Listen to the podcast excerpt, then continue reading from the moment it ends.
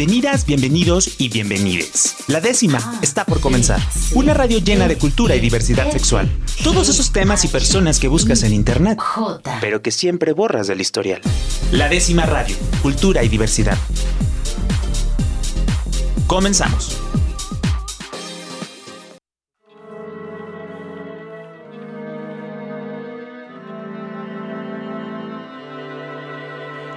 Ya estamos aquí de nuevo en la décima radio. Yo soy Rob Hernández a través del 96.3 FM de Jalisco Radio, la radio cultural del estado de Jalisco. Le doy la más cordial bienvenida a usted que me está escuchando y que me deja entrar el día de hoy hasta su conciencia, porque estoy aquí a través de sus oídos y si me está escuchando a través del Spotify o del Apple Podcast o del Amazon Music, puede llegar directamente hacia Em, el inconsciente, subconsciente y todo lo demás. Ay, ahora ya empezamos metafísicos este, y espirituales y todo. Eso es, aquí vamos cambiando en la décima radio.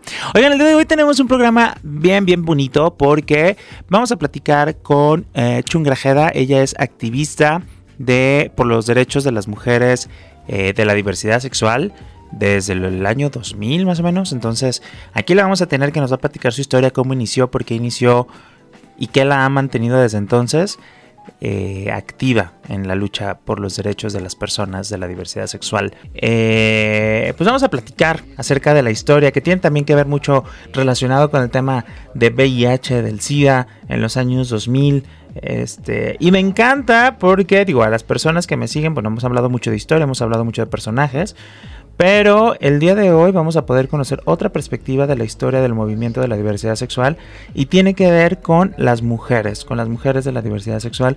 Y el día de hoy eh, nos acompaña Chungrajeda, que eh, ella es activista, chef, este y amante de los animales, de los perros. Eh, ¿Cómo estás, Chun? Bienvenida a la décima radio. Hola, bien, gracias. Buenas noches, Rob. Gracias por la invitación. Pues estamos bien, o sea, todos los días resistiendo, ¿no? En todo, todo lo que llegamos a alcanzar, pues ahí estamos presentes.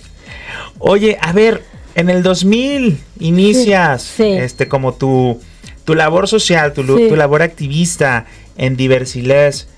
Sí. ¿Cómo inicias? ¿Por qué inicias? ¿Cómo, fue el empujoncito que dijo, este es el camino? El empujoncito tiene nombre y el nombre es Armando Díaz, es mi compañero con el que ya a la postre eh, fundamos el Centro de la Diversidad de los Derechos Sexuales, pero fue esta parte, lo conocí en un evento este incluyente que, que de esos eh, eventos incluyentes que organizaba el gobierno del PAN en aquel entonces a nivel nacional. A ver, ¿cómo, cómo, cómo era, Sí, ahí, ahí, te va la, la, Organizaban por medio del Instituto Nacional de la Juventud un campamento donde llegaban de todos los estados camiones de chavos que andábamos iniciando en el activismo o haciendo cosas.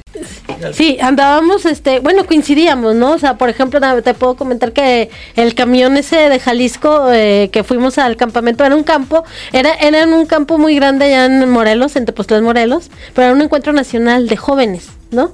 Y entonces ya te imaginarás la diversidad del, autobús que salió de Jalisco, iba a Tianguis Cultural, iba al grupo de promotores ambientales en aquel entonces que después dio este, fue un semillero para varios activistas muy connotados y que incluso ahorita ya son funcionarios públicos. Decía para este, todos. Sí, pues no, sí, más o menos. iba Radaid, iba todo el, grupo de el grupo Radaid, o sea, éramos como 40, 50, muy diversos, entonces llegábamos al campamento y para nosotros que estábamos muy jóvenes en aquel entonces nos sorprendió que nos recibían con el programa y un bonche de condones. Y dijimos, ¿a dónde vamos, no? Pero era el gobierno del PAN, pero tenía una razón.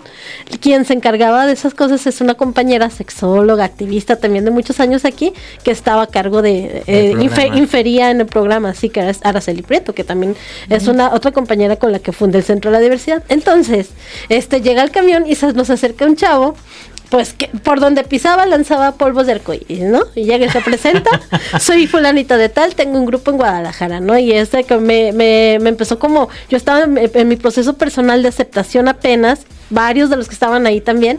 Y entonces llega y me comenta que tiene un grupo en Guadalajara, pero esto sí fue como en el año 2000. Y justo estaba retomando el movimiento amplio de la, bueno, que, al final de cuentas me di cuenta que no era tan amplio, el movimiento de la diversidad, estaban retomando de nuevo las marchas, por las movilizaciones este, masivas. la marcha, sí, las marchas, sí. Entonces vuelvo a ver a Armando en eh, la marcha y, tu grupo dice, pues soy yo mi grupo, ¿no? Ya después me hizo saber que, que ha dado en una situación este, particular, que eh, había tenido ausencias bajas precisamente por, por la cuestión de, de, VIH, se habían ido algunos compañeros de él.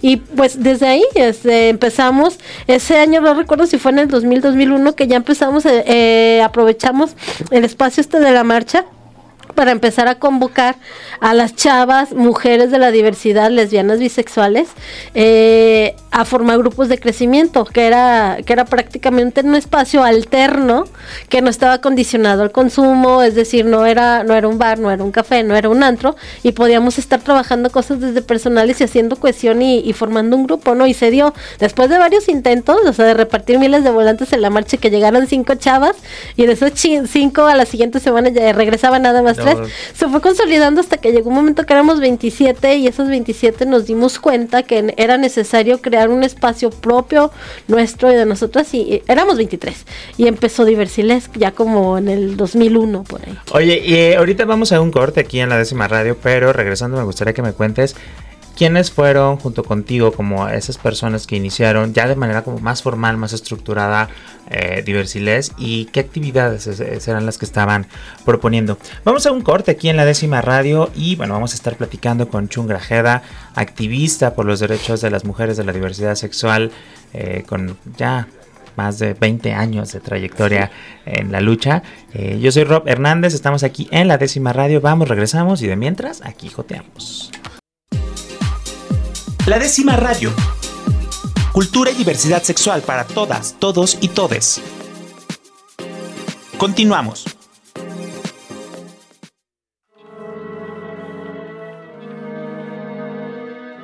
Estamos de regreso aquí en la décima radio y estamos conociendo esta otra perspectiva de la historia del movimiento de la diversidad sexual aquí en Jalisco en voz de Chongrajeda que estoy muy contento de que el de hoy nos está acompañando y nos está contando pues estas otras historias, ¿no? Porque siempre, este, digo, como lo hemos visto en, uno, la historia la cuentan los que ganaron y luego también por lo general, aunque no ganen, la cuentan por lo general los hombres, ¿no? Y, también ha habido un claro pues acaparamiento por, los movimientos dirigidos por, por hombres gays, ¿no? Entonces, este, a tal grado que había un momento en que se decía el, movimiento gay, o la marcha gay, o el bar gay, ¿no? Era todo gay, ¿no? Entonces, ¿dónde estaba como la diversidad? Que bueno, ahorita ya ha sido un proceso, ¿no? Nos decías que en el 2000 este, conociste a Armando Díaz este, y empezaste a, armar como una convocatoria. Pero, ¿qué era lo que, o sea, qué era lo que a ti personalmente te movía? ¿Qué querías hacer? ¿O qué es como esta Mm, ¿qué, te, motivaba para empezar a hacer esta convocatoria y sobre todo a persistir hasta que formaron este grupo con veintitantas este, mujeres parte de, de, Diversiles? Pues era esta parte de estar conviviendo, este, construyendo entre iguales, pues. O sea, de repente me tocó, me, ya, ya lo cuento como anécdota, este, que, que da risa, pero esa era la realidad. Tú lo has mencionado, el acaparamiento. Eh, el, finalmente, en cualquier movimiento, ¿no? En cualquier movimiento, en cualquier espacio, este, los hombres son los que, los que se imponen y llevan la batuta, ¿no? Pero de repente me pasó una vez que íbamos a una reunión de trabajo, precisamente para la organización de, de una de las marchas, y nosotras, nosotras y nosotros nos presentábamos como un grupo mixto, ¿no? Eh, íbamos a veces acompañados Armando y yo, íbamos juntos, a veces él iba, a veces iba yo.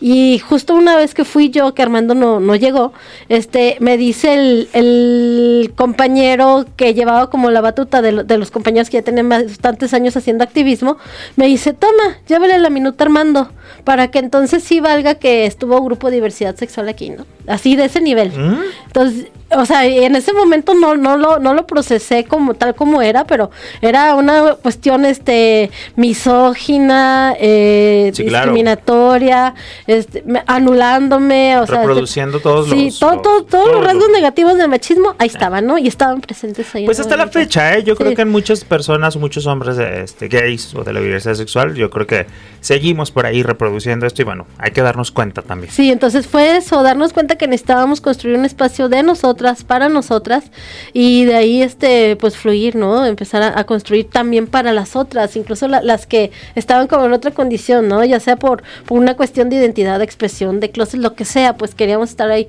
para todas. Y entonces eh, hemos estado transitando, este, pues en estos 20, 22 años ya, ¿no? Eh, ya nos tocó caminar, marchar, gritar por visibilidad, por respeto, por inclusión, después posicionar, estarnos posicionando juntos con los compañeros, porque hay cosas en las que sí vamos juntas y juntos y hay cosas en las que particularmente tenemos que hacer la lucha nosotras, ¿no? Y entonces plantarnos en plazas públicas, hacer este esta onda simbólica de los matrimonios, que una vez nos quedó muy chido el asunto porque pasó de, sí era simbólico, pues, pero hubo un acta de, una acta de, matrimonio firmada con, la rúbrica, por ejemplo, de Regina Orozco, de Alaska, de Nacho Canut, pues, ¿no? O sea, ¿eso cuándo fue? Fue en el 2012, 2013, por ahí. Oye, pero a ver, cuéntame un poquito de, de, de, de, Chun. Este, ¿quién era antes? ¿Ya tenía como esta vocación hacia el tema social? ¿Qué estudiaste? ¿A qué te dedicas? O sea, ¿de dónde nació antes de, ya de, ya llevarlo? ¿De dónde nació toda esta, esta motivación? soy un chilaquil, ¿eh? O sea, si lo puedo traducir así, soy un chilaquil. Desde muy niña me movía mucho la cuestión de los animales, pues, por ejemplo, ¿no? Me movía mucho ver a un ancianito, ancianito en, en, una condición de precariedad en la calle, ¿no? O sea, cosas, me sabía que uh, en la familia no, no encajaba del todo porque era la que siempre iba a estar como renegando por algo, ¿no?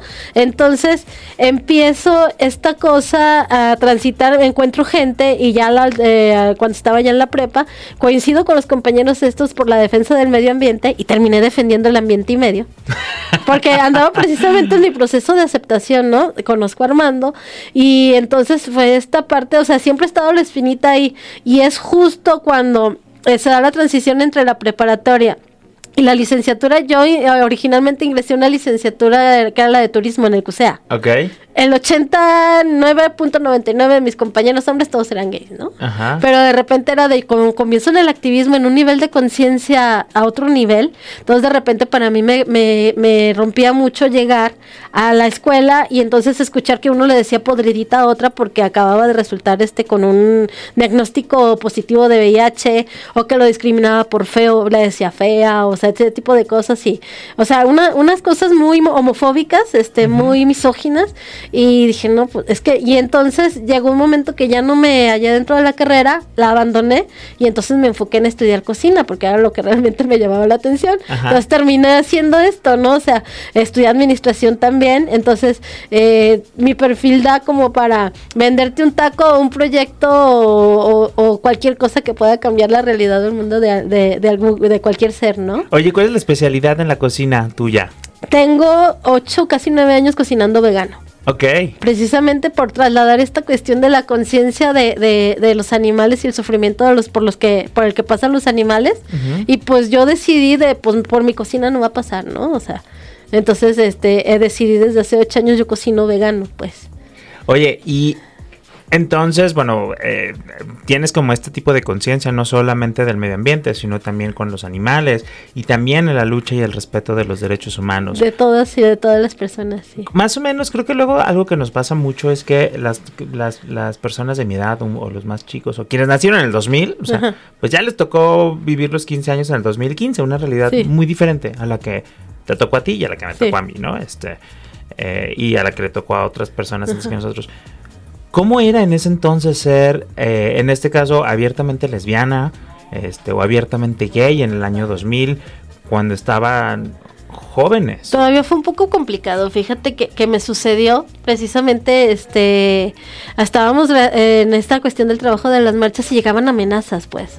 De repente era como me llegaban amenazas ahí al, salón de la escuela, ¿no? De maldita lesbiana, te vamos a matar y cosas, pero fue fue fue leve, pues.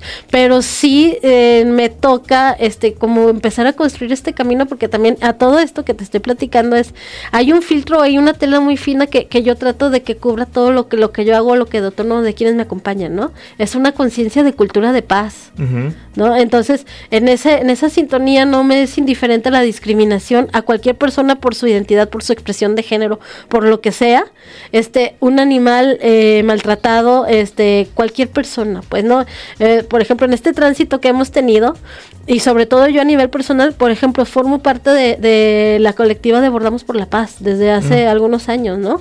Por, y, y precisamente llego yo con las compañeras muy sensibles este también en, su momento eh, detonado por una líder nata y una persona súper congruente que es Margarita Sierra. Eh, y llego y las compañeras están bordando este pañuelos en hilo rojo por las personas eh, víctimas del crimen organizado, de esta guerra que, que hemos vivido en los últimos años, bordando en verde por los desaparecidos y desaparecidas. Entonces llega esta incómoda, o sea, decir, ¿qué creen? También matan a los gays, a, a los gays, a las lesbianas, a las transexuales, travestis, o sea, y empezamos a abordar a veces en morado o en colores o como van haciendo crímenes de odio por homofobia, lesbofobia, transfobia, ¿no?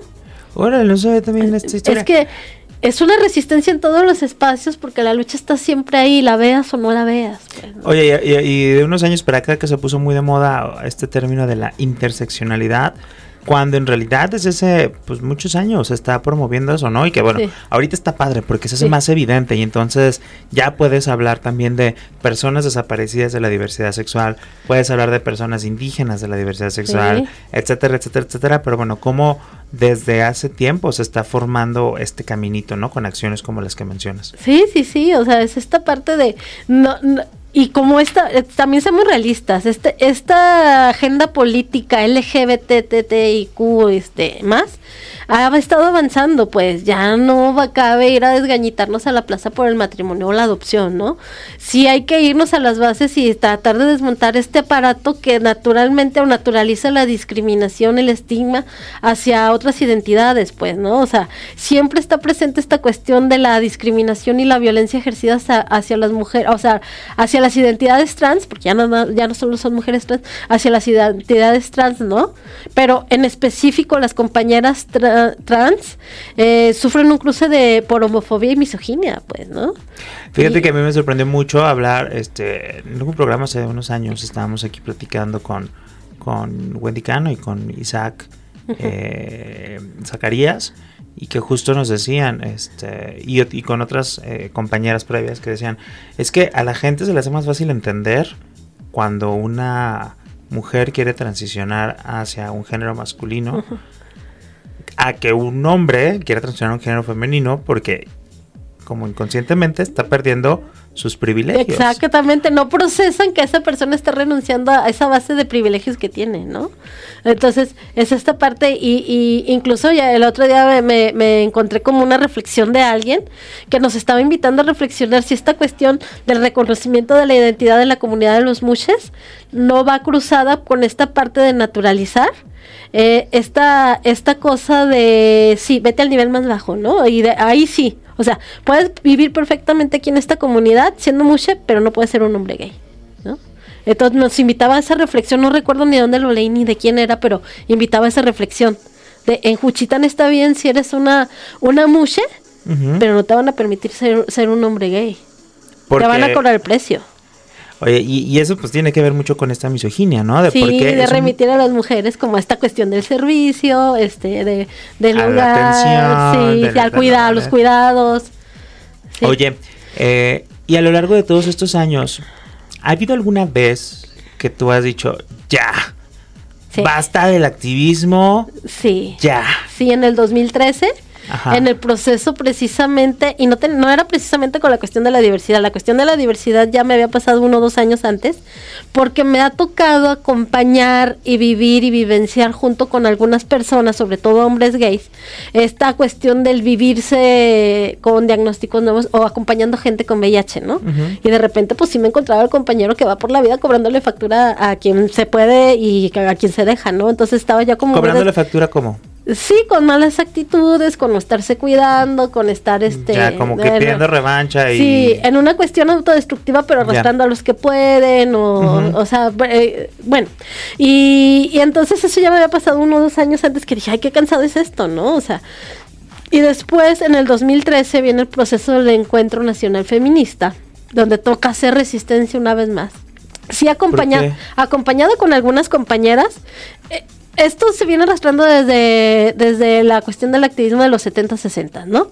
Eh, donde en el movimiento amplio feminista las compañeras en aquellos entonces vieron muy necesario hacer como un corte o más bien una división donde las feministas heterosexuales tenían que estar aclarando que no todas eran lesbianas, ¿no?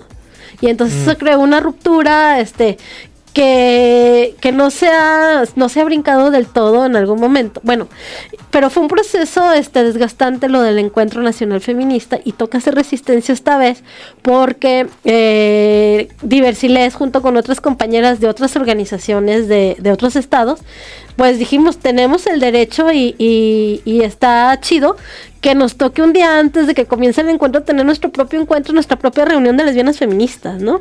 Entonces recibimos muchos ataques de eso y dije, ya, o sea, llegó un momento que dije, no, ya no puedo más con esto. Y entonces, pues que me pienso enfocarme en la cuestión de la protección de los animalillos, ¿no?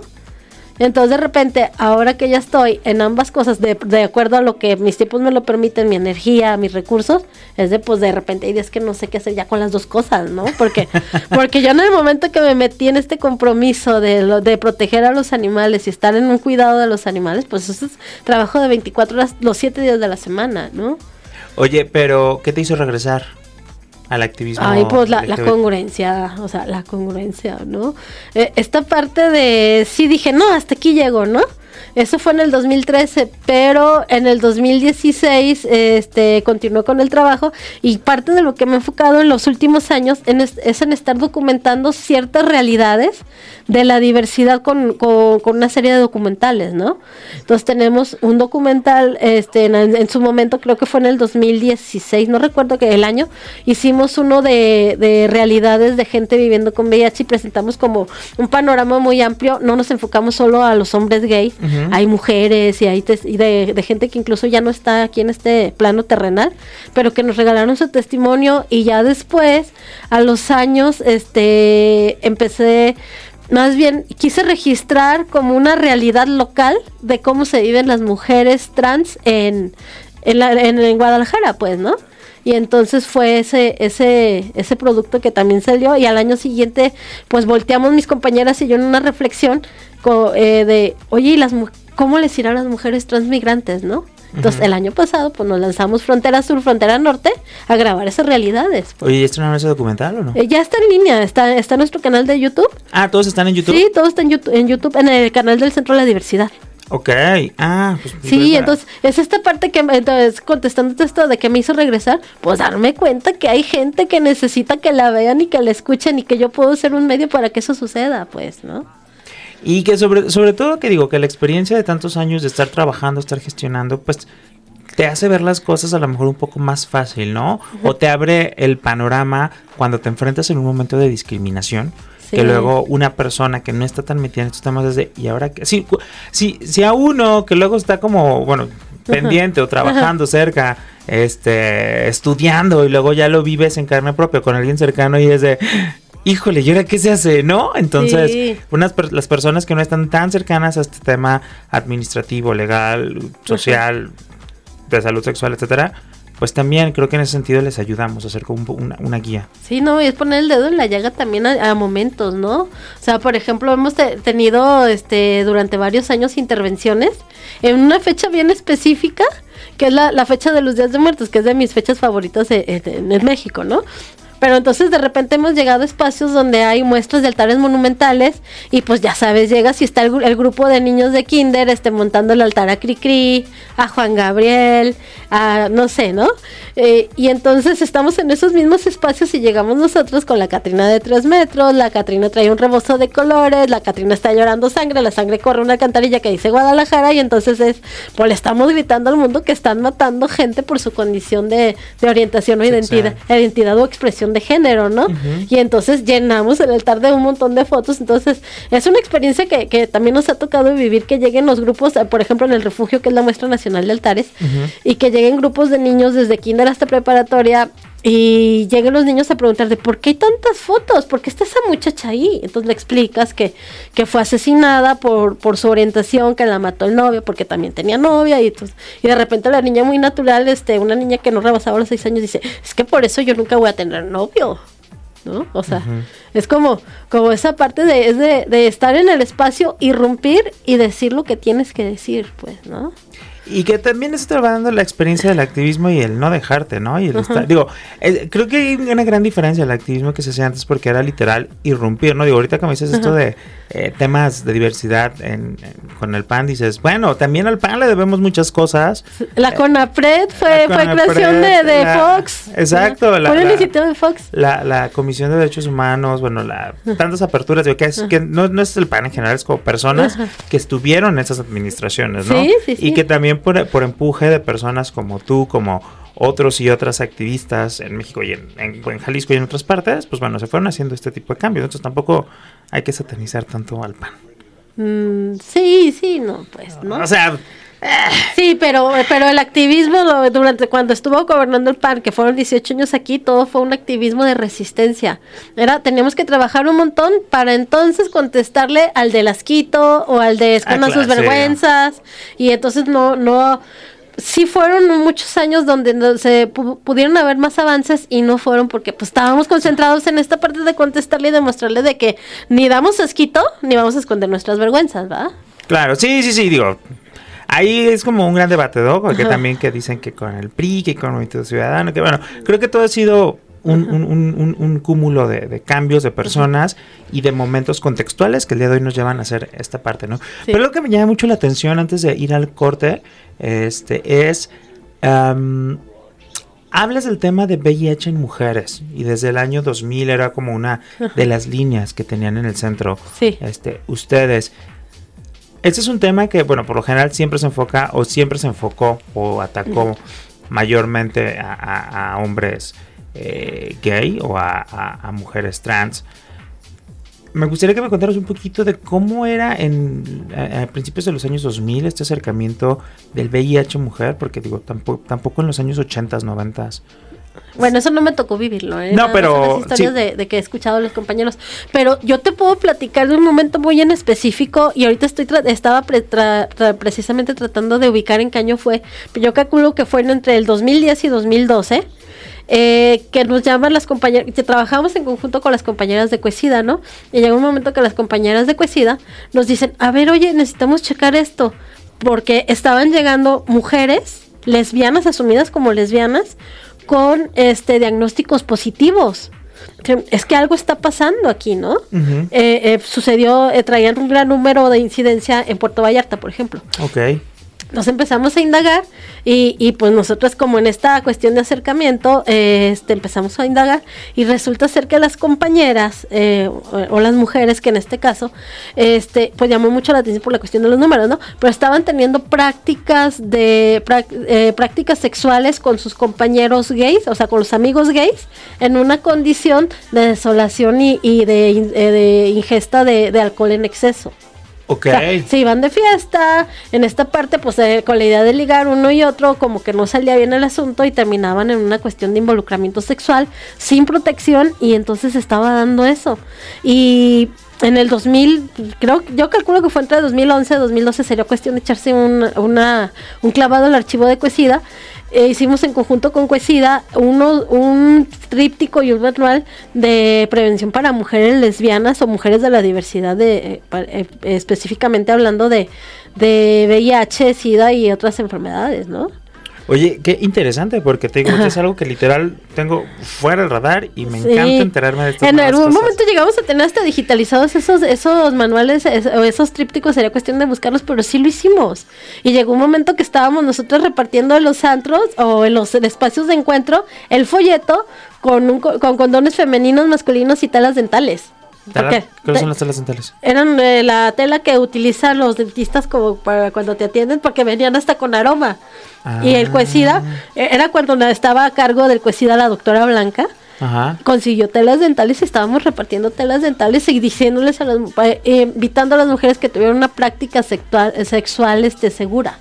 Ya. Ah. Vamos a un corte aquí en la décima radio porque esto se está poniendo muy interesante, al menos para mí, ¿no? Que, no conozco toda esta parte. y que nos haga saber el público que está. Sí, ahí si tienen algunos comentarios, escríbanos en las redes sociales, en arroba la décima radio, arroba Jalisco Radio. Eh, ahí cuéntenos qué, qué, le parece o qué, qué, qué, tiene de nuevo. También a lo mejor van a tener historias que pueden complementar esto que nos estás contando, ¿no? Vamos a un corte en la décima radio. Estamos en 96.3 FM de Guadalajara, 91.9 FM Puerto Vallarta, 107.1 FM en Ciudad Guzmán. Yo soy Rob Hernández. Vamos, regresamos y de mientras aquí jodeamos.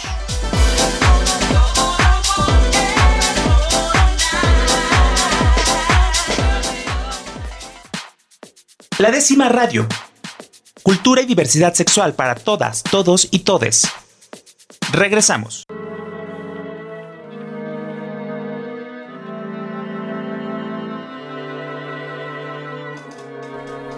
Estamos de regreso aquí en la décima radio y como siempre nos va a hacer falta tiempo, Chun.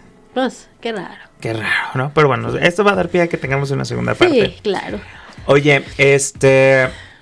Estamos hablando de que bueno, ahorita me está contando que en el año 2001 hicieron una exposición erótico Lésbica, erótica, este, sí, cómico musical, sí. Como para celebrar el primer año de, de Ajá, de fotografía. De fotografía. Este, en ese entonces, ¿cuál era la agenda de ustedes como grupo de mujeres lesbianas? Visibilidad. Visibilidad. y es que esa visibilidad este se reflejara en inclusión y respeto pues entonces fue por eso que decidimos de pues nos quitamos la ropa y hacemos una exposición de buenas fotografías no y la hicimos eh, nos aventamos en aquel entonces en la inauguración esperábamos 100 personas y llegaron como 400 y wow sí sí sí oye ahorita también hablábamos del gran este espacio que generó el tianguis cultural creo que ahorita digo la verdad es que yo cuando era cuando éramos jóvenes y Cuando era universitario y en la prepa yo me la pasaba cada sábado en el Tianguis Cultural y en el, Agua Azul. No sé si ahorita que tanto siga. Yo no, no tengo, años, también que no voy yo. Seguramente ya en este plan de señora iría a buscar viniles, pues, ¿no? y irías de entrada, y yo iría de entrada por salida porque diría ya llamen gente. Bye. ¿No? Y antes me la pasaba ahí. Este, qué gran, qué gran espacio, qué gran grupo, qué gran este, pues fue de nuestros primeros aliados, ¿eh? los compañeros de, del Tianguis Cultural, específicamente David de Anda. este, sí, fueron los primeros que nos tendieron la mano a nosotros como organización lésbica, pues. Oye, ¿y, qué, ¿y cómo fue cambiando la agenda de Diversiles? Pues yo creo que fue cambiando también la manera que nosotros tomábamos conciencia, íbamos avanzando y teniendo nuestras propias vivencias, ¿no? Por ejemplo, ahorita te puedo hablar de un Diversiles que está en un enfoque, pues está en esta cuestión de enfoque de, de, de, paz, ¿no? De, de, armonía, de respeto, de inclusión. Y entonces llegamos con algún proyecto y nos plantamos en un barrio, este, sin decirles a la gente, somos, ella es lesbiana, ella es bisexual, ella es este no binaria y así. o sea, llega la maestra de cocina, la maestra de las patinetas, la compañera que, que facilita el proceso de la carpa roja, este, todas, o sea, llega Gabriel Chable, que es el del digo, es, es muy, muy, evidente, todos los niños llegan preguntando de, ¿dónde está el hombre de la barba de colores, no? O sea, llegamos este al barrio en, este proceso de, llegar este a, llevar un proyecto que abata los estereotipos rígidos de género, que genere cultura de paz, que genere prevención de muchas situaciones, sobre todo de violencias, este, y llegamos a este equipo que somos a, a dar lo que tenemos, y entonces este la gente como de manera natural, este, nos dimos cuenta y hasta que organizamos un, nos aventamos en ese mismo barrio que es la Consti, a, organizar un evento, un picnic de la diversidad. Pues llegamos, colgamos banderas, entonces llegan los mismos niños de, ¡lo sabía! Este, tú eres gay y yo también soy gay, ¿no? O sea, y, y, se queda como todo. Era muy natural, ¿no? Sí, sí, sí, de cuando nos ve colgando las banderas nos pregunta de qué, de qué es cada bandera, porque vio distintos tonos de banderas y así. Pero es, es ese, ese, ese diversidad que llega ahorita como de esta, reconociendo esta diversidad de identidades y de expresiones de, de género y de, de, todas nuestras vidas, eh, a dar lo que tengamos, ¿no? Y en ese dar lo que tengamos es, va implícito una cuestión de respeto a la diversidad, a las identidades, a los animales y en una reflexión todo el tiempo de pues debe de haber respeto para todo el mundo todo el tiempo, ¿no? Oye, y por ejemplo, ¿tú qué momentos consideras en el año, pues no sé, de, 2000 para acá, como cuáles han sido como los principales momentos que han incidido en que Guadalajara sea una ciudad más incluyente. Yo digo de manera personal que Guadalajara ya no es esa ciudad conservadora que durante mucho tiempo nos cansamos de repetir y de presumir de que era conservador y doble moral. Yo creo que desde unos años ya no lo es. No, ya vienen los de los gay games el próximo año, ¿no? Entre un chorro de actividades. Pero, ¿cuáles consideras tú que han sido los principales este, momentos o sucesos que han hecho de Guadalajara y bueno Guadalajara hablando como la zona metropolitana. Pues el cambio de gobierno no o sea el, cambio de la, de la, visión de gobierno no de se, de se van los conservadores entran unos que no lo son tanto pero se reflejan avances no esta cuestión de del matrimonio igualitario la adopción eh, que haya espacios este, con más inclusión, incluso la, la, cuestión está de, desde el aparato público, estar creando espacios o estar tratando de crear espacios y que esos espacios funcionen y, y que sean como de, de, sustancia, pues para que se reflejen políticas públicas para la comunidad, pues, ¿no? ¿Y en cuál de ellos crees que han, ha, tenido mayor... Eh, penetración que ustedes y que hayas participado y que tú digas, es que yo creo que esto a lo largo del tiempo fue fundamental para este cambio cultural que vivimos. Ay, no sé, a mí me dejó como muy marcada en su momento, digo, o sea, a lo mejor es por la vivencia personal que tuve junto con mi compañero que organizábamos esto, la cuestión de irse a plantar a la, a la plaza a una plaza pública, porque lo hacíamos en Plaza Universidad, este, botar el toldo del registro civil y que llegaba la gente como desorientada, les explicabas de qué se trataba y pues se querían casar en el momento, ¿no? Entonces, este, y esta parte, pues de, esa vez que te platico que empezamos a contactar a la gente como solidaria, que es como muy consciente de esta lucha y que nos han estado acompañando y que daban su rúbrica, ¿no? De sí, sí le entro, ¿no? Y entonces ya después ver esta realidad de, es de, para mí fue como un descanso de, ya no tengo que desgastarme, o sea, por ir a plantarme a la plaza por algo que ya está, ¿no? O sea, como ese, ese, te sientes reconfortada de, bueno... que se case quien quiera, ¿no? O sea, ya se puede casar quien quiera con quien quiera, ¿no? Sí, porque me acuerdo todavía como de algunas de estas actividades que se hacían simbólicas y que pues quedaban en eso, porque pues en realidad la ley ni el Estado te permitía hacer, llegar a hacerlo de una manera, pues... Sí, sí, sí, o sea... Que tuviera validez, ¿no? Entonces... Sí, no, esta parte del otro día me tocó ver, porque entre, entre nuestro círculo de amistades del Facebook, alguien publicó el acta de, de Abdel, ya, ya, viene una X en el género, ¿no? En el sexo, ni siquiera dice género, dice sexo, ¿no? Entonces, es la primera acta de una persona no binaria, pues, ¿no? En Jalisco. Que va a estar aquí la siguiente semana sí, para platicar de, todo eso. me reconforta ver esto, pues, o sea, aun cuando no sea un cambio que yo necesite específicamente para mi vida, este, lo, lo, lo veo para, para otras y otros, ¿no? O sea, que un niño llegue, o sea, este niño que llegó y se plantó con su mamá de mamá, mamá, mira, es que te dije que ellos eran, ellos y ellas eran gente buena y son como yo, son gays. O sea, un niño desde, de no recuerdo qué edad tenía y se quedó todo el tiempo del evento con la mamá y la mamá entendió de ay, ya me lo sospechaba, ¿no? Que, que todos eran y pues que y la señora feliz todo el día ahí con la, con el niño, que ese niño tenga la libertad de decir, yo me siento como ellos y se vea reflejado en, en nosotros o nosotras. Eso está padrísimo, O sea, ya, ya con eso ya tengo pagado los, 22 años que llevo, ¿no? Oye, qué, qué padre historia. Para cerrar esta entrevista que también que siempre se nos va rapidísimo aquí y más platicando cosas tan interesantes. Eh, ¿Qué servicios, qué acompañamiento, dónde pueden encontrar diversidades, qué pueden esperar las personas que se quieran acercar con ustedes? Bueno, este nos pueden contactar por nuestras redes y vamos a atender cualquier llamada de auxilio de, lo que la gente necesita. Si necesitan asesoría legal para cierta situación, les podemos derivar con abogados, abogadas con experiencia. Si necesitan acompañamiento psicológico, si llegan a tener alguna crisis por algo, pues nada más es contactarnos y, y, se les va a atender, ¿no? O sea, incluso este, tenemos, tenemos una apertura y una sensibilidad de si ahorita nos llega una llamada de emergencia de una mujer víctima de violencia, la vamos a ayudar. ¿No? Si me llega a mí una llamada de, de, algún este animalillo en situación de, de violencia, de, de emergencia, pues también trato la manera de atenderlo, pues, ¿no? Oye, no, pues ya ahí tienes como mucha chamba. Mucha, sí. O sea, entre personas de diversidad sexual, mujeres, animalitos. Sí, sí, sí. O sea, pueden entrar ahí a mis redes. Ahí me encuentran en el Facebook como Chungrajeda. Y pues todo el tiempo estoy haciendo cosas y todo el tiempo también necesito apoyo, pues, ¿no? Eso es bien importante también, ¿eh? Porque luego, ay, sí, qué padre, qué padre. Pero luego cuando dicen, oye, ¿cómo puedo apoyar? No, pues éntrale así, así. Ay, ya. Luego te digo, ¿no? Ajá. déjame ah, ver, déjame ver, sí. Así de que éntrale, aunque sea uno o dos días, para, para también para, para ayudar a las personas que, eh, que yo resumiría que, tu paso aquí es una vocación, ¿no? Porque a fin de cuentas creo que le digo ya no necesito tiempo para hablar, pero o sea te dedicas, tienes un, un como ¿cómo se llama? Como un... Es una casa de, una casa de transición, un hogar temporal para muchos animales que la idea es de, pues los que están en condiciones que se adopten, pues, ¿no? Que para y para eso sí necesito un montón de ayuda porque pues no hay, no hay, eh, no hay desde el, desde el gobierno o algún programa en específico que, que pues, con el que se fluya la ayuda y es un gasto con el que se carga todos los días, pues, ¿no? Oye, pues eh, aquí, este, a lo que quieran apoyar, el tema de violencia de género, el tema de de los perritos, los animalitos, el tema de diversidad sexual, pues que te contacten y por ahí les puedes orientar, les puedes dar tareas para que se involucren y no solamente estén diciendo desde fuera. Sí, tratamos de encaminarles, pues, ¿no?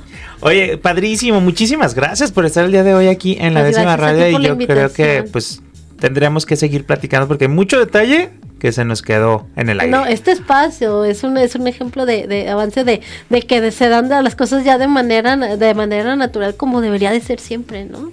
Sí, sin miedos a mostrarnos, a hablar. de, repente me tocó en, su momento estar este eh, de invitada también con Miguel Galán cuando él mm. llegó a Radio Universidad y también era esta parte de, en algún momento de, pues había gente afuera esperándonos como para tirar caca, pues. ¿En serio? Sí, en algún momento, pues, ¿no? No, pues ya estamos del otro lado. Sí, sí, sí. En, muchos aspectos. digo, no seríamos los que somos si, si por ejemplo, si, si en esta labor que en su momento hizo Miguel o nosotras como una organización lésbica tapatía sin las patas pues, ¿no? Claro, sí, sí, sí, la colaboración, yo creo que todo ha sumado y creo que cada quien ha, aportado grandes cosas desde diferentes trincheras con diferentes actividades y que bueno, el día de hoy vemos el cúmulo de todas estas personas, lugares, instituciones, proyectos, creo que el día de hoy se puede ver en una ciudad más incluyente. Entonces, muchísimas gracias, Chum, por estar el día aquí. Gracias a todas. Pues bueno, nos vemos el siguiente miércoles. Ya les dimos aquí la premisa. Vamos a tener a este Isaac Zacarías y a Abdel eh, que pues nos van a visitar la primera acta de eh, una persona eh, no binaria que se expide en Jalisco en el Salto. Entonces vamos a platicar con ella y con Isaac para ver qué implicaciones tiene de qué se trata por qué hacer ese cambio. No sé, aquí, si te tienen sus dudas, échenle en la, décima radio y vamos a platicar con ellos para que pues, nos expliquen de una manera pues sencilla, ¿no? Y podamos entender y sensibilizarnos y sobre todo simpatizar ante las realidades de otras personas. Nos vemos la próxima semana. Yo soy Rob Hernández y esto ha sido todo aquí en La Décima Radio.